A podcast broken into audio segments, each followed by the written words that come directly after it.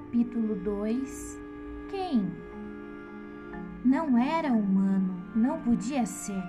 Era quatro vezes mais alto do que o mais alto ser humano. Era tão alto que sua cabeça ficava acima das janelas do segundo andar das casas. Sofia abriu a boca para gritar, mas o som não saiu. Sua garganta, assim como todo o seu corpo, estava gelada de pavor. Era mesmo a hora das bruxas.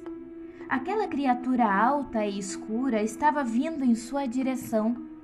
Andava encostado nas casas do outro lado da rua, disfarçado nas sombras onde a luz da lua não chegava. Lá vinha ele cada vez mais perto, mas andava de um modo peculiar. Parava, depois andava mais um pouco e parava de novo. Por que, que ele agia daquele modo? Ahá!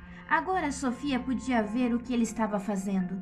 Parava na frente de cada casa e espiava pela janela do andar de cima.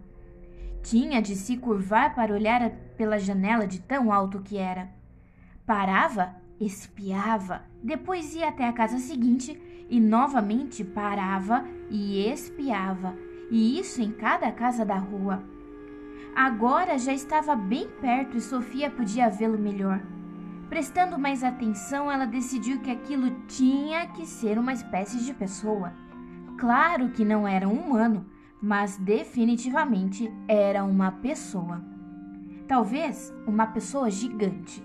Sofia olhou atentamente através da neblina e do luar que encobriam a rua. O gigante, se é que era mesmo um gigante, usava um comprido casaco preto. Em uma das mãos segurava uma corneta muito fina e comprida.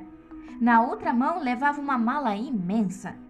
Agora o gigante estava parado bem na frente da casa do senhor e da senhora Gushey. Os Gushey eram os donos de uma mercearia que ficavam bem no meio da rua principal, e a família morava num apartamento em cima da loja. Sofia sabia que as duas crianças dormiam no quarto que dava para a rua. O gigante estava espiando pela janela do quarto onde dormiam Michael e Jane Gushey. Do outro lado da rua, Sofia vigiava sem coragem de respirar. Viu o gigante dar um passo para trás e colocar a mala na calçada, depois curvar-se e abri-la. Pegou uma coisa que parecia um vidro quadrado desses de guardar conservas, com uma tampa de rosca. Tirou a tampa e despejou o conteúdo do vidro dentro da corneta. Sofia estava tremendo de medo. Viu o gigante erguer-se e enfiar a corneta pela janela aberta do quarto onde dormiam as crianças.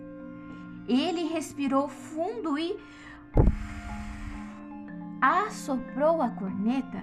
Sofia não ouviu nenhum barulho, mas era óbvio que, fosse o que fosse que estivera no vidro, agora tinha soprado para dentro do quarto das crianças o que seria?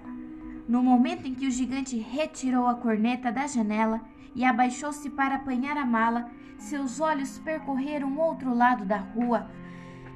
Sofia pôde ver então, iluminada pela lua, uma cara comprida, pálida e enrugada, adornada pelas orelhas mais imensas que se poderia imaginar. O nariz era fino como uma faca e acima dele estavam dois olhos brilhantes que olhavam diretamente para ela.